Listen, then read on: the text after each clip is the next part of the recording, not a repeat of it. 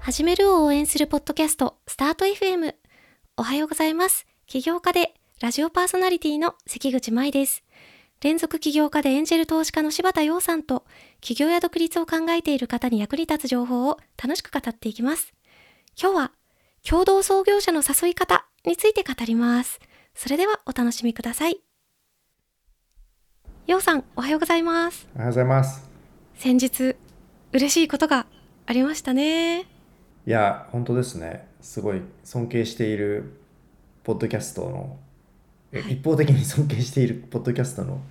どんぐり FM さんで、で、えっと、我々のポッドキャストを取り上げていただきました、イエーイありがとうございます。ありがとうございますこれがですねエピソード850なんですけど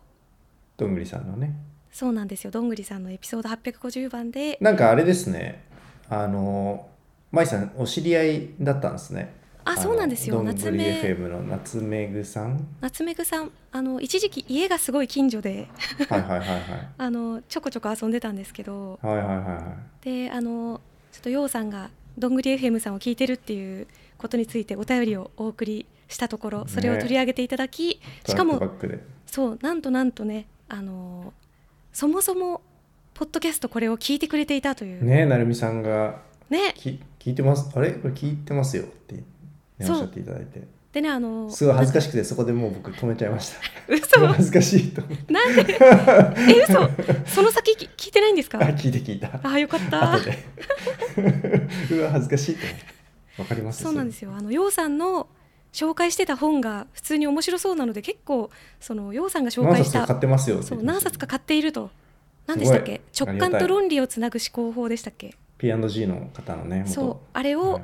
買ったけどまだ読んでないというふうにあのおっしゃってましたけど、まあ、私も実はようさんの話を聞いて買ったんですけどまだ読んでいないんですけどなるほどちょっとじゃあ中身を読みたくなるような、ね、紹介を僕した方がいいですねね、そういうわけでありねがとどうんごぐざいりま FM すさんありがとうございました皆さんもいえいぜえひぜひどんぐり FM さんも聞いてみてくださいませ。はいぜひお願いしますはい。さあ、今日はですね、私からようさんに折り入ってご相談したいことがあります。もう何でしょいやー、実はですね、一緒はにい事業をやりたいなと思っている人がいるんですよ。うなるほどなるほど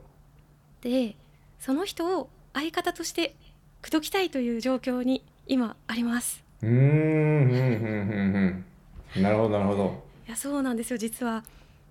まあ、なので今回は相方の引き抜き方というテーマでいろいろ聞いていきたいんですけれども、はいはいはいははいいはいははいい引きまあ引き抜き方っていうかあれですね一緒に共同創業者にしたい方がまあ今他の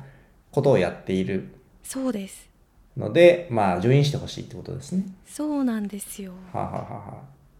いやちなみにねそのちょっと今ドキドキしちゃったんですけどはい。この実は一緒に事業をやりたくってみたいなのって大体こう、社員でこう辞めたいって言ってる人が 言ってくる切り出し方なのですごい条件反射的にビクッてしちゃうっていうああ、そっかそっか。まああまあのーあのそっかそっか。そういう状況なので、ちょっと卒業しますみたいな。 そうそうそう組織のリーダーやられてる方はねあるあるだと思うんですけどああ、私も経験あります。それ、あのー言われたことあありまちすょっとね。準備しててとか言ってあ、結構いい感じになってきたんでちょっとそ確っちかにに集中したいって言われる言われそうと思ってすごい条件反射的に。あら。ビクってするんですよああ、それちょっとあるあるかもしれないですね。 ね。応援したいけど、まあ、そういうち話じょゃっとな寂しくてよかったです。そうですそうです。あのね、あのーそんな状況なんですけれどもですね。はいはい。どういう状況なんでしょう。えっとまずそもそもなうん。そもそもあれですか。なんかほほんマジでなんか新しく始めるんですか。えっと起業しようと思思いまして、新しく。おめでとうございます。それいいですね。 まだ素晴ねらしい全然思って始めるるだけを応援していかないと。確かに確かに まさにねでえっと相手は結構付き合い自体は長い友達うで,、ーん。で同世代なんですけどまあ起業家としては相手の方が先輩で、ははは非常に芸歴が長いです、ね。そう活躍して尊敬ほしうてほいうほうるほうほうほうほうほう人なんですけどほう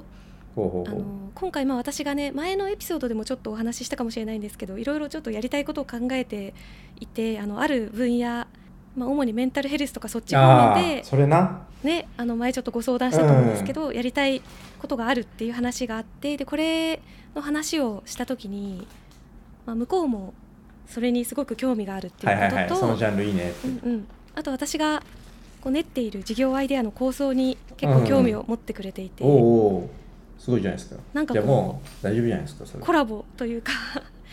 うんうんうんうん一緒にできるといいよねみたいな空気になってはいるっていうまあそこまでいってればねいやしかしですねこれ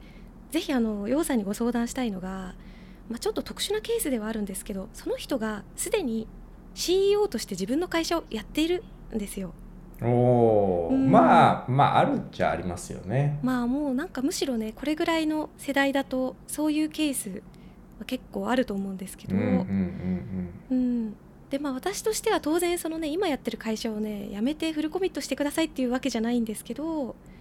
なんかへーこうそれはそれであのやってらっしゃるのでなんかこういい感じにフルコミットじゃなくていいから共同創業できないかなと考えてまして、へーぎ逆にうん、なんでその人がいいんですかえー、なんかめちゃめちゃ昔から尊敬しており うーん私にできないことがたくさんできる人なのでなんて言うんでしょうねなんか私にとっては感覚的にはいなんだろうな全然ジャンルも芸歴もいろいろ違うんですけどうんなんかうさんが例えばまた新しく会社を作ることになったとしてそれ一緒にやらないって言われてるような感覚っていうのかななんて言うんだろうで別にうさんが他の会社やっててもそれってなんかあんまり関係ないじゃないですかなんて言うのかなあーうーんなそれ面白いですね、うんまあ舞さんっぽいっちゃ舞さんっぽいのかもしれないまあでも結構いるのかなそういういやなんかその、うんうんでそのフルコミットじゃなくていいからっていうところがすごい面白いなと思ったんですけどはい、普通なんかこう人手不足な状況じゃないですかうん、そうですよねだからその中途半端に来られてもうみたいなうんうんでも多分うさんもいくつか会社をやっていて確かに、別に全部にフルコミットは当然確かに、まあ、そのできない状態でもただそのめっちゃすごい人にハーフコミットしてもらうのと普通の人にフルコミットしてもらうのだったらなんかすごい人にハーフコミットしてもらった方がいいんじゃないかなっていうぐらういんその人のことをいいと思っているという、うんうんうんうんうんうんうん、気持ちはめっちゃわかりますねはい気持ちはめっちゃわかるが、はい、まあ、そういう局面もあるあると思いますね確かうに、ん、うんでもまあやがやがてはどうしようと思ってるんですけどややがてはでもその人が社長やるわけじゃないんですよねと思いますねはいまあ、だからかなりハンズオンななんかエンジェル投資家みたいな存在感ってことですかねまあそう結果的にはそうなるかもしれないですうんね、うんう、うんんうんめうんうんまあメンターっていうほど年上じゃないんでしょうけどはい、でなんかそのその人はシリアルアントレプレナーというようなわけではないのでむしろなんでしょうね洋さんみたいなケースもあることだし あのシリアルみたいな感じで一緒に起業しちゃおうよみたいなことをこっちが持ちかけているという状態ははははまあちょっとそうですねちょっと僕が気になったことを先に喋ってしまったんですけどはいこの場合まずすごい、まあ、リスナーの方も多分気になっているのはその自分の会社っていうのはその調達してとか社員めっちゃいてみたいな話なんですけどそれともまあ個人事業プラスアルファみたいな感じなわけ ですかいやーそれが調達もしていて社員さんも結構いらっし ゃる結構すごいところ行きますね。いやそうなんですよへいえ。やーちょっとまね、だ手伝ってよみたいな感じってことまあそういう感じですねうんうんううんん。まあわわかりますね。わかわかりますが舞さん側のニーズはすごいわかりますね。はいでそっちの社長としてもなんかすごくそういう僕もそういうお声掛けいただくこと結構あるので、うんうんえっとそれ手伝ってあげたいなっていう気持ちもになる可能性もあるっていうのも分かりますね。うん、これはその後でも34年経ったらどうすんのみたいなのはすごい気にはなりますけどね自分の経験からしてもあーなるほどなるほど まあ、だからそこの座組が大事ですねきっと。えー、そこの座組どうしたらいいんでしょうかいやーどうしたらいいんでしょうね僕も正解はそんなにないんですけどうんでも例えばなんですけどちょっとこれはあのかなりうんと極端な例を出しますがはい、例えばテスラっていう会社ってうん、別にイーロン・マスクが起業したわけじゃないってご存知ですかえそうなんですかそうなんですよ全然イーロン・マスクさんが起業したと思ってました全然普通にあとザッポスっていう会社があるじゃないですか、うんうんはいあれもトニー・シェイって人がまあファウンダーとして有名ですけどトニー・シェイが起業したわけではないっていう、あそうなんだそうだから本当の初期って結構カオスじゃないですかうーんでアテスラの場合で言うと,、えー、となんか研究者、まあ、エンジニアっぽい感じのもともと EV やってた人たちが2人でなんかめちゃくちゃ速くてかっこいい EV 作りたいって言って作っててで実験容器みたい実験機みたいなのが1台できててうんうんでそこに、えっと、でその人たちがなんかその投資、えー家がいないとこれ以上前に進めないってなって、えっと、いろんな人に、まあ、プレゼンというかピッチする中で、えっと、イーロン・マスクが手を挙げてへえという形まあなんだろうピクサーの話はみんな結構よく知ってるかもしれないですけど有名だからピクサーがスティーブ・ジョブスが、まあ、あの会長をずっとやってましたけどで彼がほとんど資金を出してるんですよねピクサーの。まあ、そういうのに近いような感じで、まあ、テスラのケースはそうだし、えーまあ、さザッポスあのアマゾンが最終的には買収したあの靴の、えっと通販の会社ですけど、うんうんあのカスタマーサービスがすごい有名ですがそのトニシエも最初確か投資家で参加してたけどすごいいいからって言って自分がこうどんどん中に入っていってっていう話だし、まあ、ちょっと違うけど、えっうとんスターバックスとハワード・シュルツさんももともとスターバックスっていうシアトルのコーヒー屋さんコーヒーの豆を卸してる会社かななんかそういうのがあってそれを買ってまあああいうシアトル系コーヒーチェーンにしていったみたいなそうそうまあだから初期は結構そういうふうにこの指とまれってやる人とうんうんその後会社をいわゆるスタートアップ的な形で、えっと、PMF させて成長させていく人って、まあ、違うこともまあまああるので、うんまあそうですねあまり気にしなくてもいいのかもしれないですけどなるほどはい、はいうんそうですねでもなんか多分あれですよねなんか舞さんはその人がそばにいるとまあもろもろ心強いしなんか気が楽だみたいなそういうことなのではっていう感じもするんですけどどうですかまあそれも当然あるのとあとなんか私別にそのこうやりたいプロダクトがとにかくあるっていう状態で、まあ、昔からそうなんですけどうんなんか経営とかがやりたいと思っているわけではああなるほど全ね然。なくて、むしはろあ、あはあはあはあ、のイケてる人になんならこの元々の願望なんですけどイケてる人に経営とかをやってもらって私うをんうんめちゃめちゃ頑張る死ぬほど頑張る PM として、うんうん、そういうこ雇とっねてくれぐらいの気持ちなんんですよ。もうスタジオヘッドかなんかにしてくれみ たいなそう感そじうですよそうねです。はい。うんディレクターをやりたいんですねプロデューサーじゃなくて、ああそうなんです。うんうんうんなのでそういう人を自分でまあ見つけて来ようとしていすごじゃるなで。すかありがとうございます。なるほどねその人がお金も出してくれれば一番いいのにねそうですね。確かに。それだったらすごい分かりやすい座組ですよう、んうんうん。そうですね。なんかでもようさんっていくつか会社をやってるじゃないですか。うん、うんうんでそういう時にその都度その都度なんて言うんでしょう。やっぱりそれぞれの会社で出資も受けてたりすると思うんですけど、はいその際のそのすでにやっている会社の関係者や投資家とあとこれからやる会社の関係者や投資家とかへの説明というかうんうんうんなんかそういうのってどうどうしてますかそうですねえっ、とまず一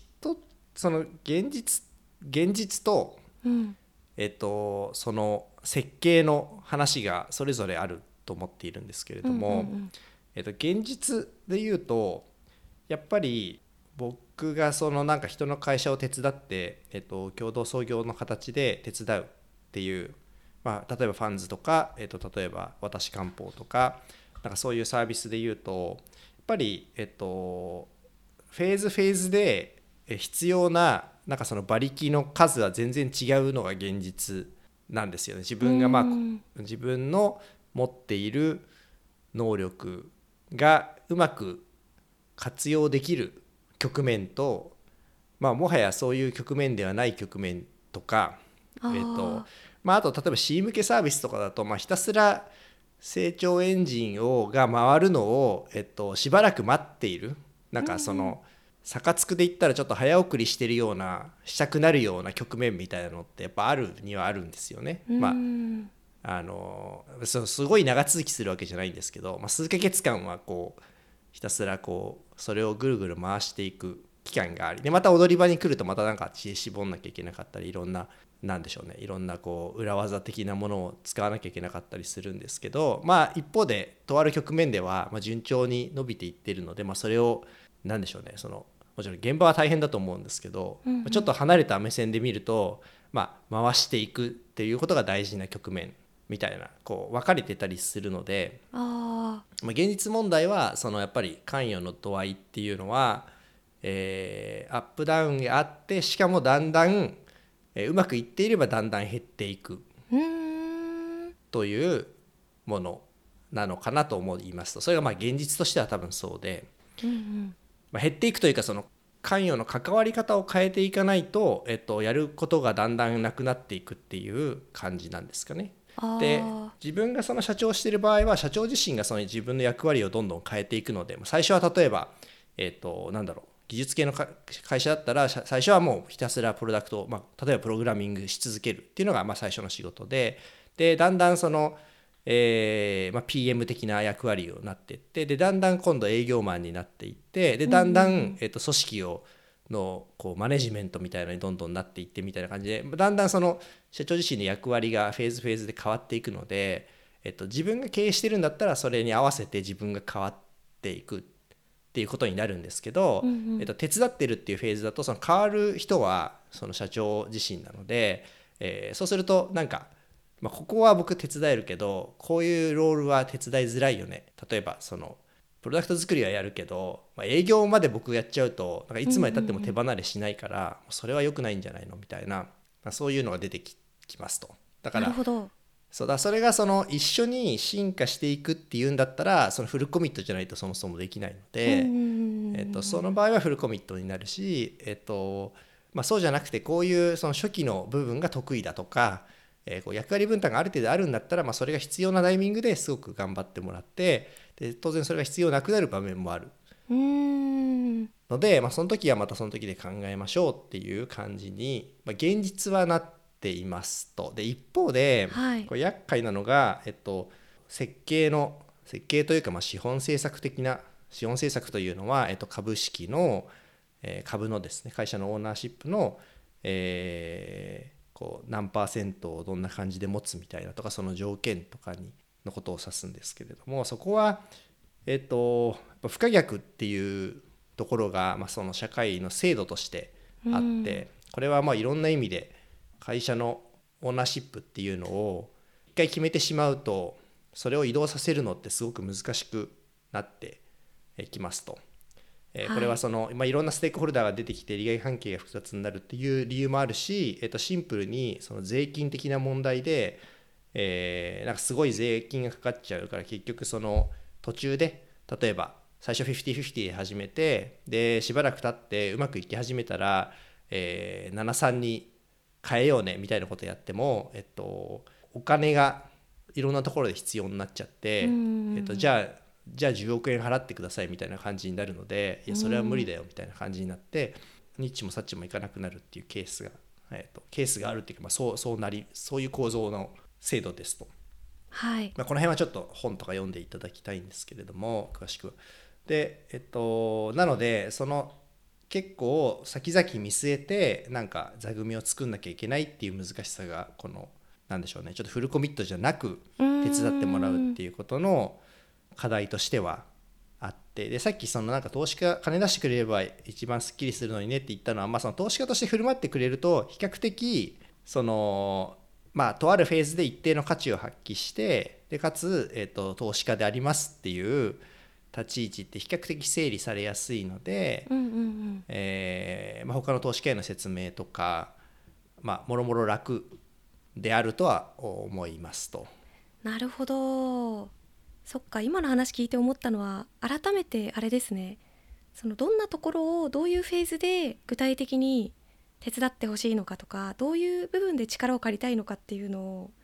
改めてちょっと整理した方がいいなって今自分で思いました。うん、そうですね最初やっぱりあのあんまり先々のこと考えてもしょうがないという感じにあ一見思えるんですけどうん、結局つ後からついて回るので、うん、これはまあ別にその何でしょうその振り込みじゃなくても共同創業する場合はいずれにせよそうなんですけど例えばその2人でやりましょうで50/50で始めましょうみたいなのってその、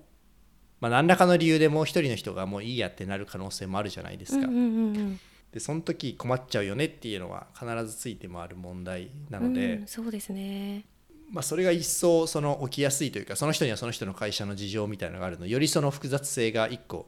増してる確かに感じですかね、うんだうん、だからなんだろうちょっと変数が多いような感じがします。確かにいや本当その通りですねうーんなんかちなみにそのようさんもスタートアップ立ち上げる時に結構共同創業者の人とか初期の相方を口説いていると思うんですけど、まあ、私も今口説いている最中という状況なわけですが口説き方におけるポイントなどを改めて 教えてもらえますでしょうかまあ、これはキャラクターにすごいよるんでしょうけどね。まあそうですよねうーうんんビジョナルの南さんについて書かれた本があったと思うんですけどうんうんなんて言うんだっけかな、えー、と突き抜けるまで問い続けろ巨大スタートアップビジョナル挫折と奮闘成長の軌跡という、まあ、新聞記者さんが書いた本、でここになんか南あのビジョナル社長の南総一郎社長のなんかがいろんな人を口説いていく、まあ、口説き上手みたいなキャラクター設定になってて、まあ、実際そういう感じで熱量高いビジョナリーな方なんですけど、へえあビジョナルっていうのはあれですねビズリーチとかのうんうん会をとかのサービスをやってる、えー会社の名前ですね。はいえーとまあ、そこにはなんかいろいろ書いてあったのでそれがすごい参考になるかなと思って、まあ、それは一つの方かなと思いましたと、まあほまあ、それの彼の、えー、とポイントは、えー、となんか本気であることをいかにプルーブするかっていうーうんところに集約されていて、まあ、要するにその優秀な人って、まあ、いろんな人から一緒にやりましょう一緒にやりましょうって言われているので,、えーで成功するかしないかっていうのは、まあ、結構その分かんないですと。うんで、まあ、それがその例えばこういうメンタルヘルスのサービスっていうのはその人の心に刺さるか刺さらないかみたいな、まあ、それも運であまり変えられるもんじゃないんで、えーまあ、残る変数は、えー、とどれだけその本気かということをこう証明することだっていうことなんだと思うんですけどというふうに僕は読み取ったんですけど。あうんまあ、それはすごく大事なことなんじゃないかなって思いましたうんそ僕こ個大事ですね人の話をするとよくあるのは、えっと、お客さん取ってきたからっていうのはよくーおーよく使ってるやつですねいいですねすでに回り始めているよっていうそうですね、うんまあその、うんうん特に、えー、と例えばテックコファウンダーとかを集める時が多いのでうまく補完的なことをやっぱ証明する必要があると思っているので、うんうまあ、ん自分にできることっていう意味でもうすでに売ってくるみたいなあー売っちゃったから作ってくださいお願いしますっていう それいいですね安心感あるしねそうねまあ、うんうんまあ、うん、そういういまあそもそもそういう役割だと思いますしはい初期においてはですね誰かが売らなきゃいけないから。なるほどなるほどいやーめっちゃありがとうございますちょっと一回改めて相手にお願いしたいことを整理しつつ私にできることを先んじてやりそれをめちゃめちゃやる気があることを示しなどの手を使ってなんとか頑張ってみたいと思いますねねいやー楽しみですねまた ご報告させてくだはさい。いサービスについての詳細も聞きたいですはいまたよろしくお願いします。ありがとうございます。はいスタート FM ではあなたからの質問やメッセージを募集しています。ポッドキャストの概要欄から送ってください。そして最後まで聞いてくださったそこのあなた、チャンネル登録、高評価よろしくお願いします。今回も聞いてくださりありがとうございました。ありがとうございましたそれでは素敵な一日をお過ごしください。